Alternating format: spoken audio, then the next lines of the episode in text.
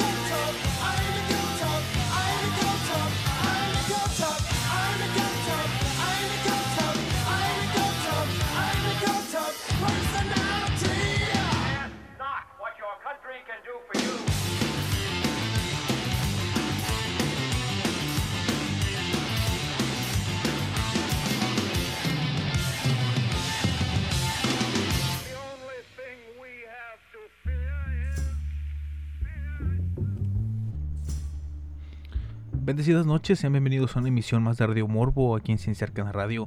Mi nombre es Ángel Morales, soy mejor conocido como El Morbo. Y pues.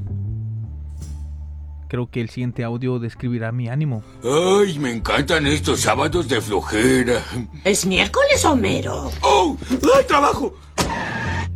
Justamente desperté pensando que era otro día, pero realmente, un momento, un momento, es miércoles. Hoy hay programa de radio en la noche y hay que transmitirlo con toda pero no, no con toda la actitud. No me gusta decir ese tipo de frases, no me gusta esa eh, forma de actuar de la gente que intenta inyectarte energía eh, de a huevo, por decirlo de alguna manera.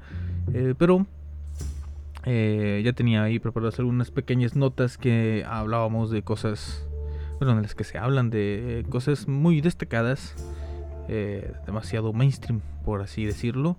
Pero eh, prim- primero traer una pequeña efeméride del día 21 de octubre, que ya ahorita es el día de ayer.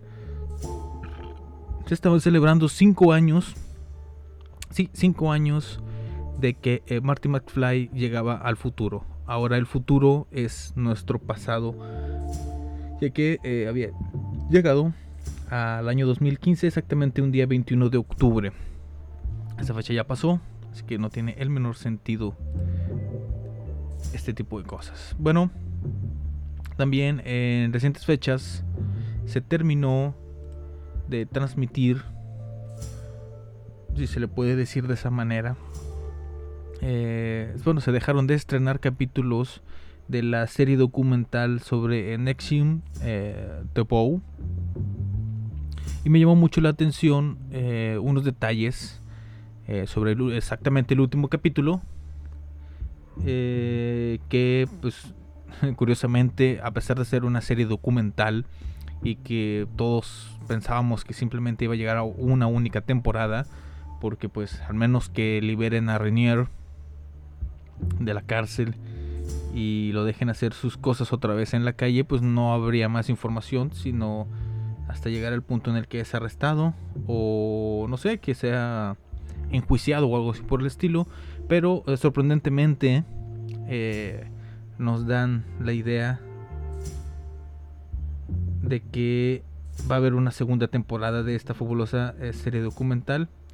Y la verdad, no podría estar yo más alegre con ese sentido porque me gustó mucho la serie, me gustó mucho cómo se manejó, me gustó la información que se nos proporcionó durante toda la serie, pero quedaron muchas cosas fuera. A mi gusto quedaron muchas cosas fuera, muchos este, detalles que no fueron eh, tocados de forma muy profunda, toda la mayoría fue un poquito superficial. Y una de, las, de estas cosas es justamente la creación del Rainbow Cultural Garden. Entonces decir qué chingados es el Rainbow Cu- Cultural Garden.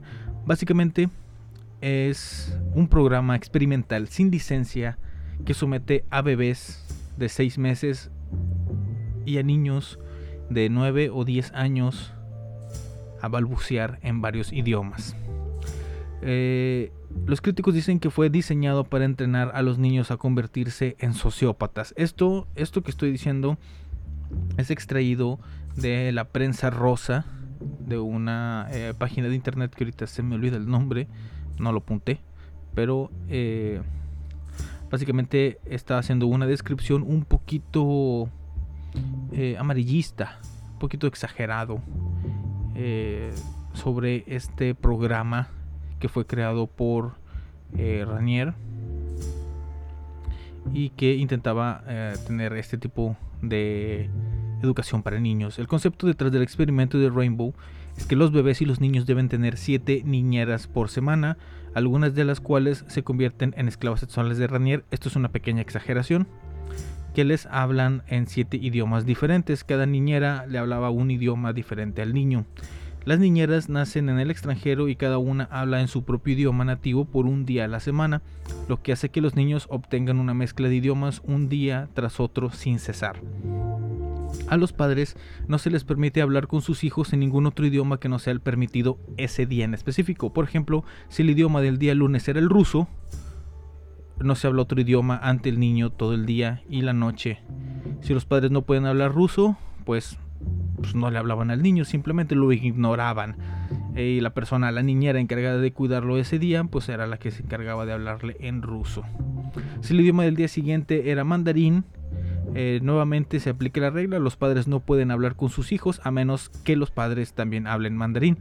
Los críticos creen que esto es abuso infantil ya que el método no ha sido probado, no hay estudios ni evidencia de que los niños aprendan más idiomas a través de este método. Hasta la fecha, ningún niño en Rainbow ha presentado para demostrar públicamente que puede hablar en más de dos idiomas, a pesar del hecho de que el experimento infantil hasta ahora eh, está en su decimosegundo año. Este, hay informes de que algunos niños en Rainbow crecieron simplemente para balbucear y ni siquiera pueden hablar su propia lengua materna correctamente porque fueron sometidos a tantos idiomas diferentes desde la infancia. El constante cambio de niñeras y la alienación de sus padres han hecho que algunos niños sean paranoicos y antisociales, según fuentes cuyos hijos fueron sometidos a este cruel experimento en la infancia. Irónicamente, el inventor del experimento, Rainbow, o sea, Kate Alan Renier, solo habla inglés, sin embargo declara que los bebés se les deben enseñar siete idiomas para aumentar su capacidad mental. Renier afirma que es una de las personas más inteligentes del mundo y uno de los tres principales solucionadores de problemas del mundo como Ranier está en juicio por tráfico sexual, bueno, estaba en juicio, este artículo es del año pasado, y chantaje, y su organización Nexium está en ruinas en los Estados Unidos, solo en Nexium, Nexium, perdón, México se mantiene todavía activo hasta el momento de escritura de este de esta nota, de este reportaje.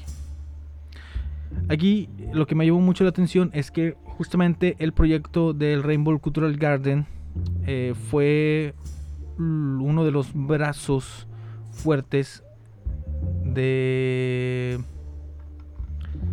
¿cómo se dice? de esta organización que se clavó muy fuerte en México. Eh, hubo muchas escuelas aquí, eh, algunas no estaban ni siquiera afiliadas a la SEP, no tenían permiso para estar eh, trabajando, pero este estaban y estaban intentando controlar a los niños, enseñarles lenguas de una manera tan, tan fuerte.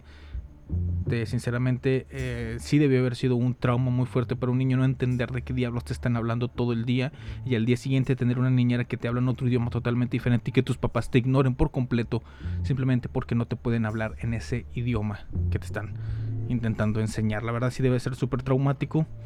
Eh, aquí hay que aclarar también que eh, Renier tenía una fijación muy grande por los sociópatas y los psicópatas.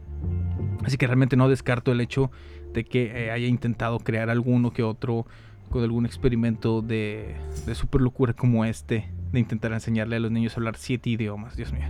Pero bueno, este, vamos a despejarnos un poco, vamos a, escuchar una canción que eh, su video, su video oficial se estrenó justamente el 21 de octubre, pero de 1997 una de mis bandas, una de mis bandas favoritas de todos los tiempos. Aquí los dejo a Metallica con The Memory Remains y regreso aquí a Radio Morbo. Radio Morbo is on air.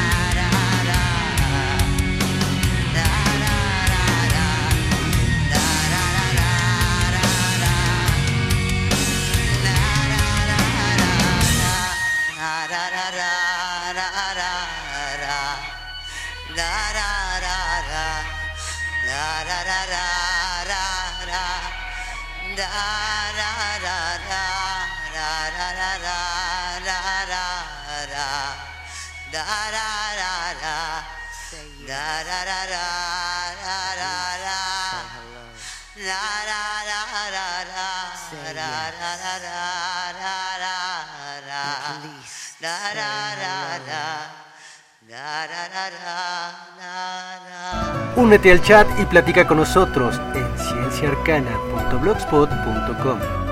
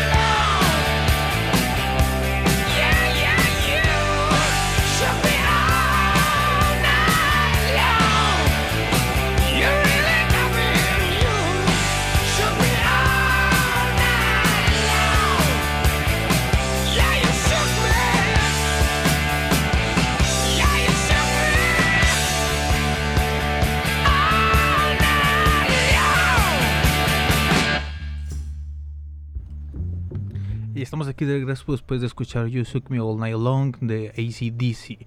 Estamos con eh, tema variado, no tenemos un tema fijo el día de hoy. Estamos. eh, mencioné un poco sobre eh, uno de los brazos de la ya tan conocida eh, secta conocida como Nexium. Eh, un poquito también sobre la serie de televisión que estuvo en su momento. Bueno, no es serie de televisión, se transmite por internet. Eh, está muy recomendable si tienes acceso a HBO o pues puedes buscar la pirata para, no te, para que no te compliques demasiado la vida. Otro de los temas que les traía el día de hoy es una serie de notas. Perdón. De eh, dos temas que hemos hablado muchas veces aquí dentro en el canal, en el programa. Y una de ellas, la primera, es sobre los Illuminati. Que dice más o menos así. A lo largo de la historia, los gobiernos, dictadores y líderes religiosos han luchado por aferrarse al poder, por la fuerza o mediante la manipulación. Para contrarrestar estas fuerzas siempre han existido sociedades y grupos secretos que trabajan entre las sombras para la emancipación de la humanidad. Hablemos de los Illuminatis. Creo que es el primero o segundo programa que, se, que transmití eh, eh, aquí en Ciencia Arcana Radio eh, mencionó un poquito la historia, la verdadera historia de los Illuminatis fuera del mito.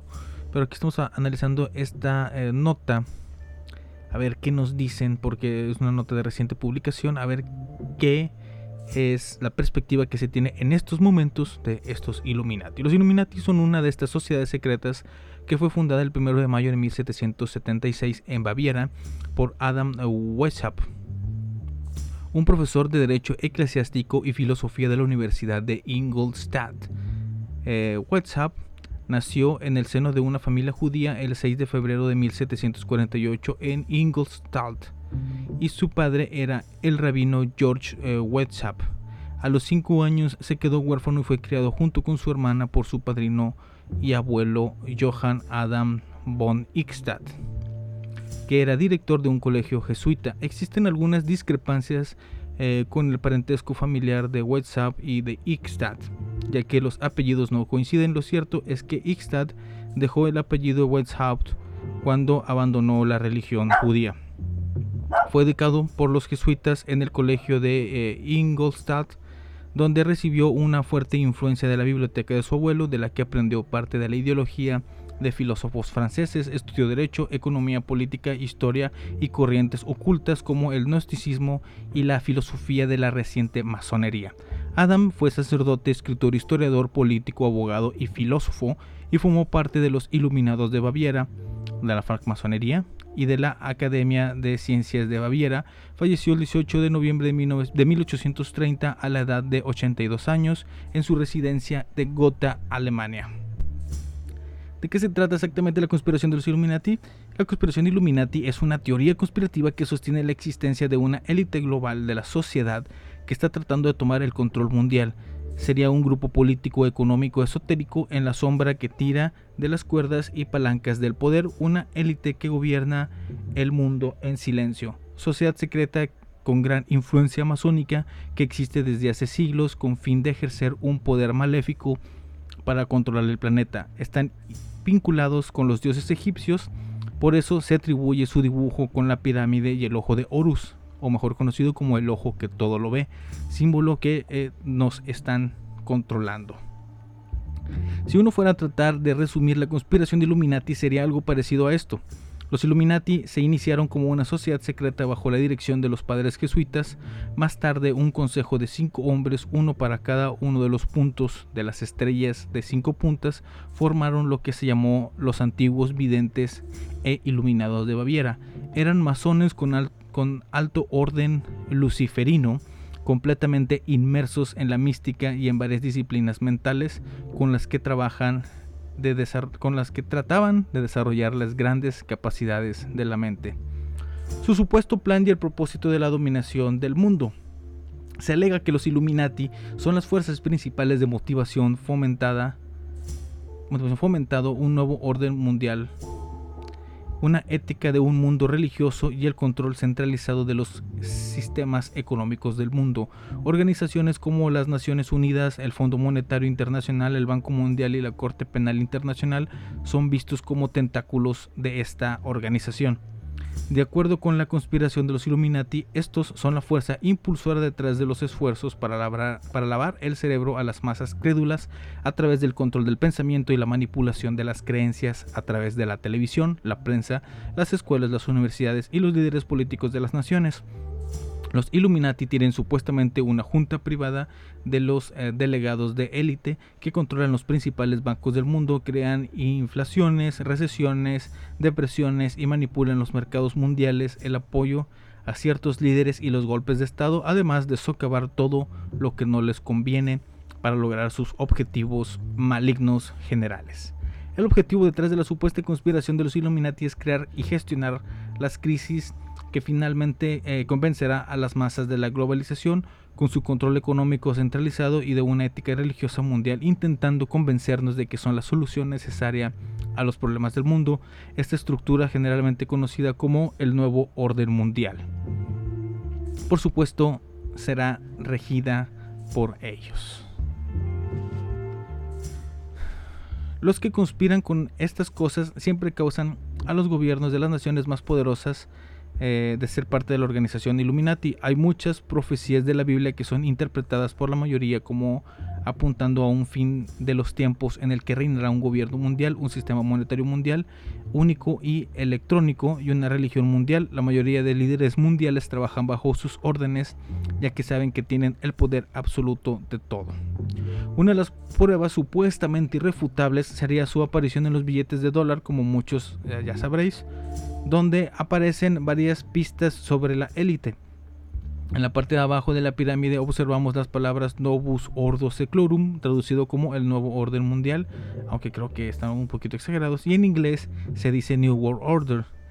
Esto significa el, que el sistema que quieren imponernos en la actualidad, un solo gobierno, en la base de la pirámide podemos encontrar escrito los números romanos 1776, en concordancia con el año de la independencia de los Estados Unidos, pero también el año en que, se, en que el sacerdote jesuita de origen judío Adam Weishaupt fundó esta orden. Bueno, no nos están diciendo absolutamente nada nuevo eh, con respecto eh, a esta supuesta sociedad secreta que, como ya he mencionado, nada más duró nueve años, desde el 76 que fue fundada hasta el 85 aproximadamente, cuando ya fue totalmente abolida esta organización, ya que, mm, ¿por qué? Porque eh, se estaba creando eh, un movimiento de la ilustración. Los iluminados, los Illuminatis, perdón, de ahí es donde sacan su, su mote, su nombre, ya que ellos estaban intentando iluminar a las personas, ellos estaban en apoyo de desarrollar eh, ¿cómo se dice?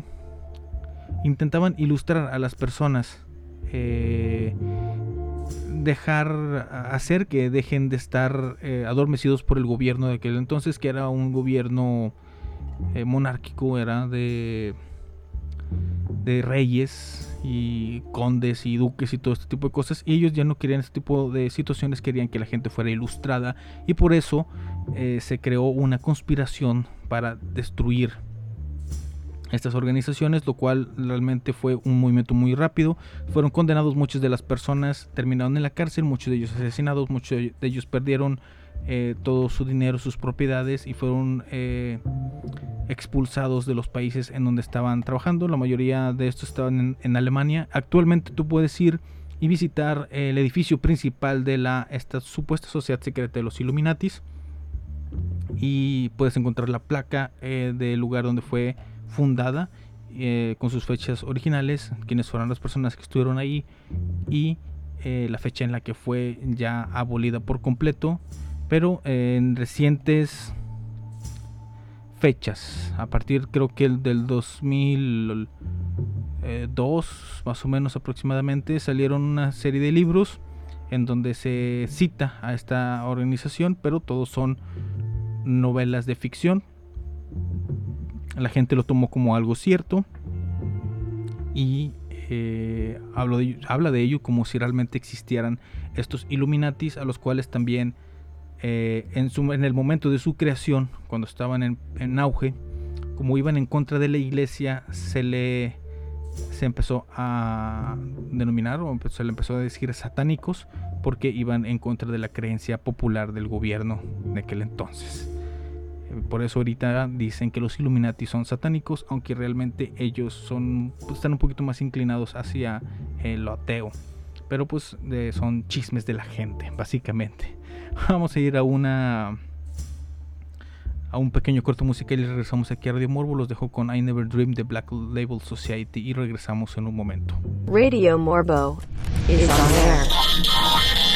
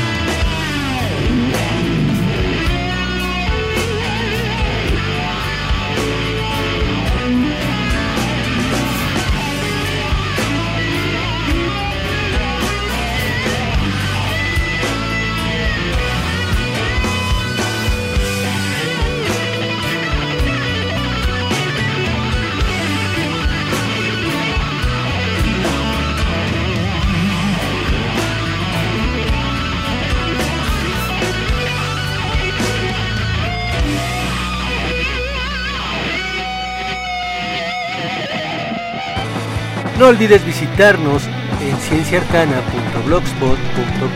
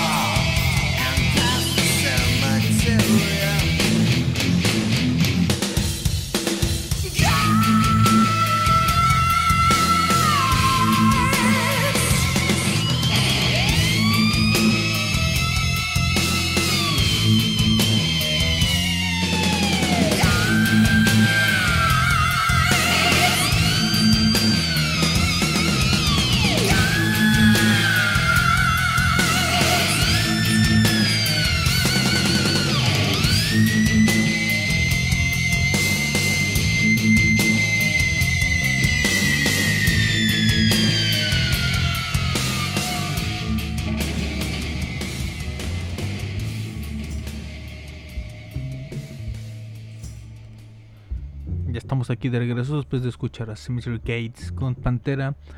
Estamos totalmente en vivo transmitiendo a este, pues ya es jueves, a esta mitad de semana.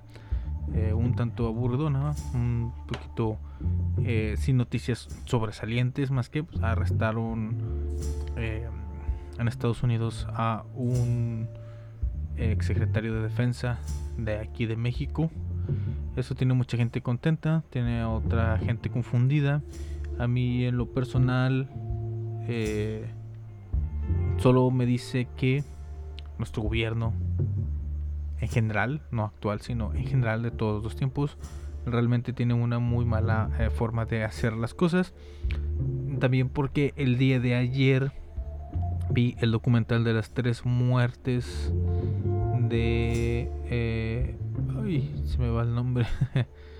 es una película, es una película documental en la que hablan de una muerte en Juárez que se hizo noticia nacional por las protestas que hizo la mamá de la víctima y que por eh, todo el proceso que hizo esta señora para obtener justicia lo único que llevó fue a que fuera asesinada en frente del Palacio de Gobierno en Chihuahua.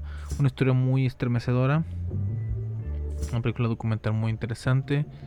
eh, que me hizo recapacitar un poquito, principalmente por lo, el arresto reciente de esta persona, de que eh, se ve totalmente que eh, el gobierno no, no responde de la forma correcta, de la forma que se debería hacer. Todo se hubiera resuelto muy fácilmente si hubieran simplemente condenado al asesino original, que fue liberado y con el tiempo se volvió una persona importante de un cártel de drogas de México, con lo cual que pudo supuestamente cometer otras atrocidades.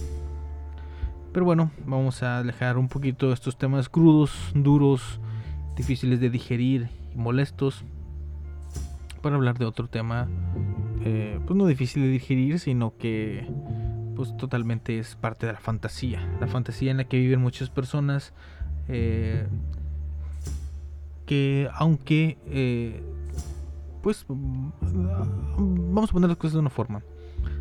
Nosotros, la gente ve la realidad y lo siente como algo difícil, como algo cruel en sí.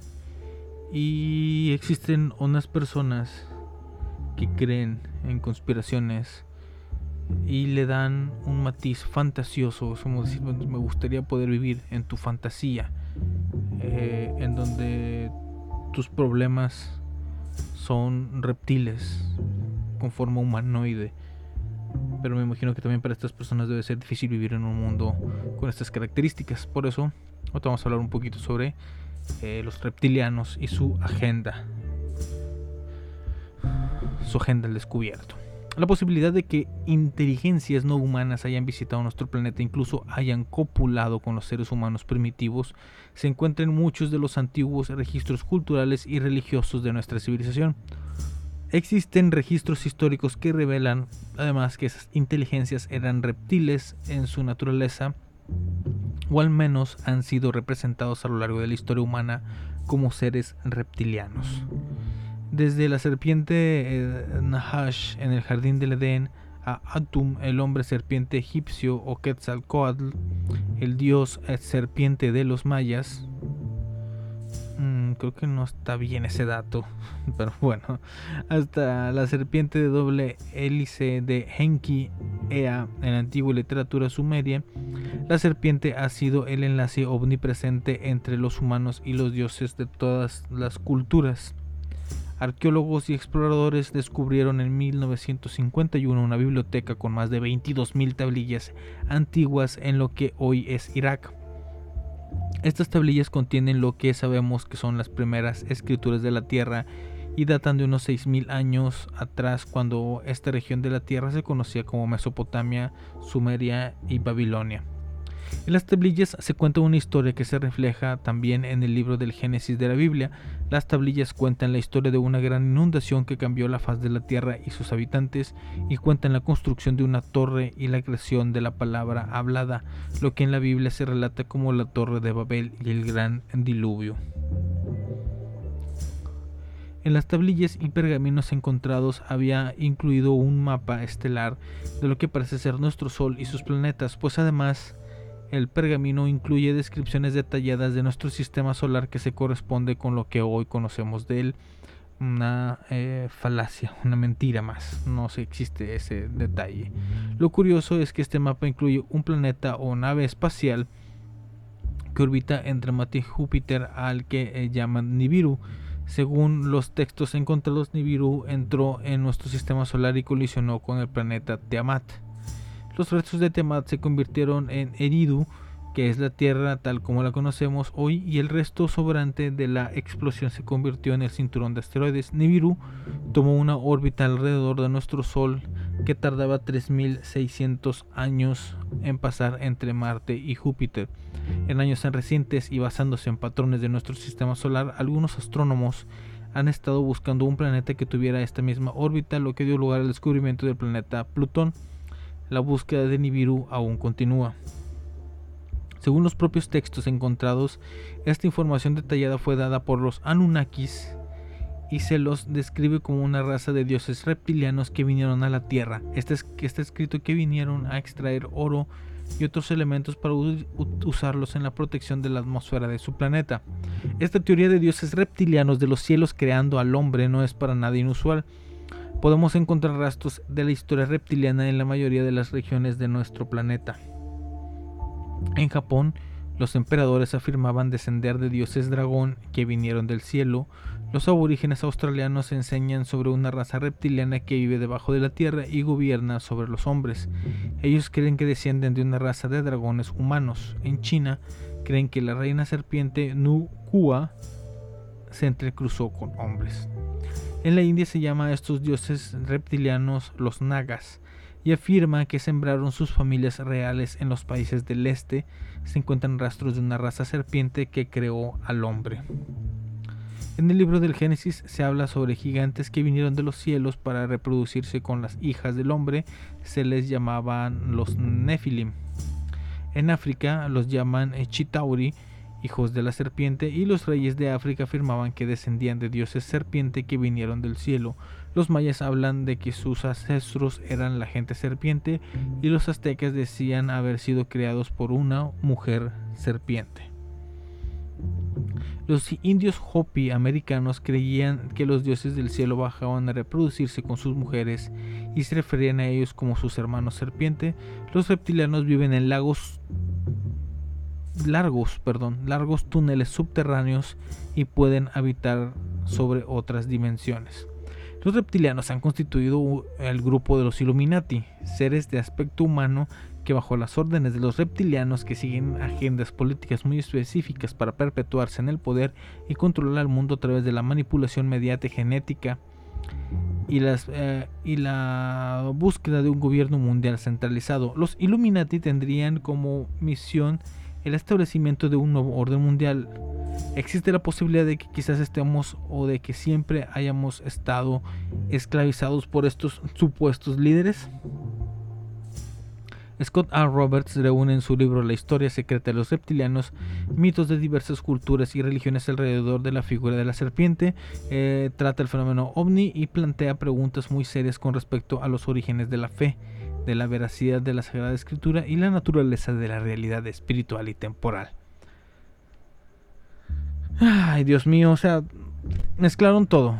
Así sencillo, no tuvieron la imaginación para decir eh, algo nuevo. Simplemente agarraron lo que ya dicen de los Illuminati y le pegaron lo de los reptilianos. No explican absolutamente nada, no están diciendo nada que no hayamos escuchado con anterioridad. No tienen, yo considero que eh, el más profundo o el punto más lágido, lo más débil que tienen todo tipo de teorías de conspiración y estas ideas tan locas que nos vienen a contar, es que no siguen una misma línea. No se ponen de acuerdo y pegan todo así sin sentido y sin... Eh, o sea, no, no, no tienen un storyboard de la historia que nos están contando y nos la cuentan a como les dé a entender. Así que mejor vamos a escuchar una canción ligera para relajarnos un poco y regresamos rápido aquí a Radio Morbo. Radio Morbo is on air.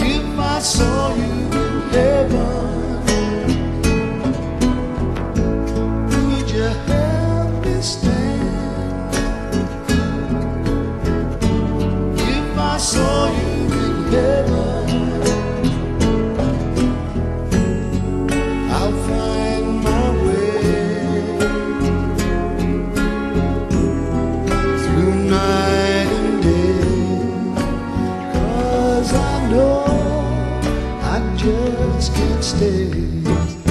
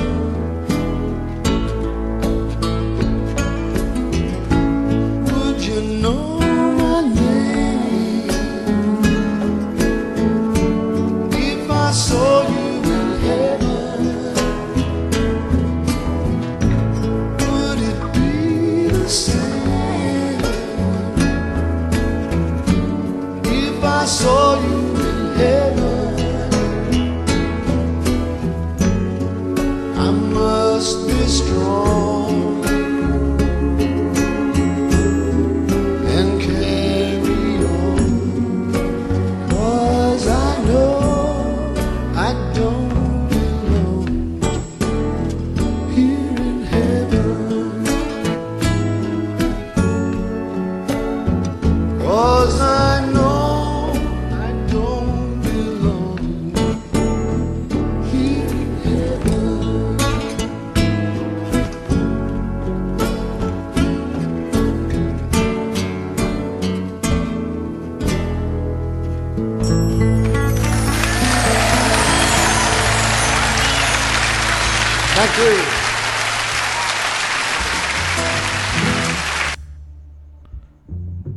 Ya estamos aquí de regreso para finalizar este programa.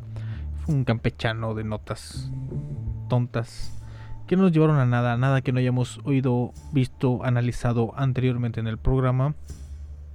Tal vez lo de Nexium sí fue algo, eh, un descubrimiento viejo, por decirlo de alguna manera. Pero eh, así es este mundo, así es como nos, nos estamos manejando, así es como está la sociedad. Se, se hablan muchas cosas sin fundamentos. Y cuando les preguntas a este tipo de personas que creen y difunden estas noticias, cuáles son sus fuentes, te dicen investiga. Lo investigas y llegas al mismo punto y no tiene el menor sentido. Así que pues vamos a dejar que las cosas sigan como están. No hay que preocuparnos, no hay que enojarnos, no hay que exacerbarnos. Hay que seguir la vida tal y como es. Pero, ¿saben? Eh, tengo un, pequeño favor que pedirles a ustedes que nos están escuchando eh, a través de esta estación en línea. Es que escuchen el resto de programación de Ciencia Arcana.blogspot.com como los jueves, ya que hoy, ya ahorita en este momento ya es jueves, a la una de la mañana, puedes eh, ver, bueno, perdón, escuchar, escuchar eh, Transfilosofía el Triángulo Iniciático, tanto el día de hoy como el domingo, que tienen programa, transmisiones, y eh,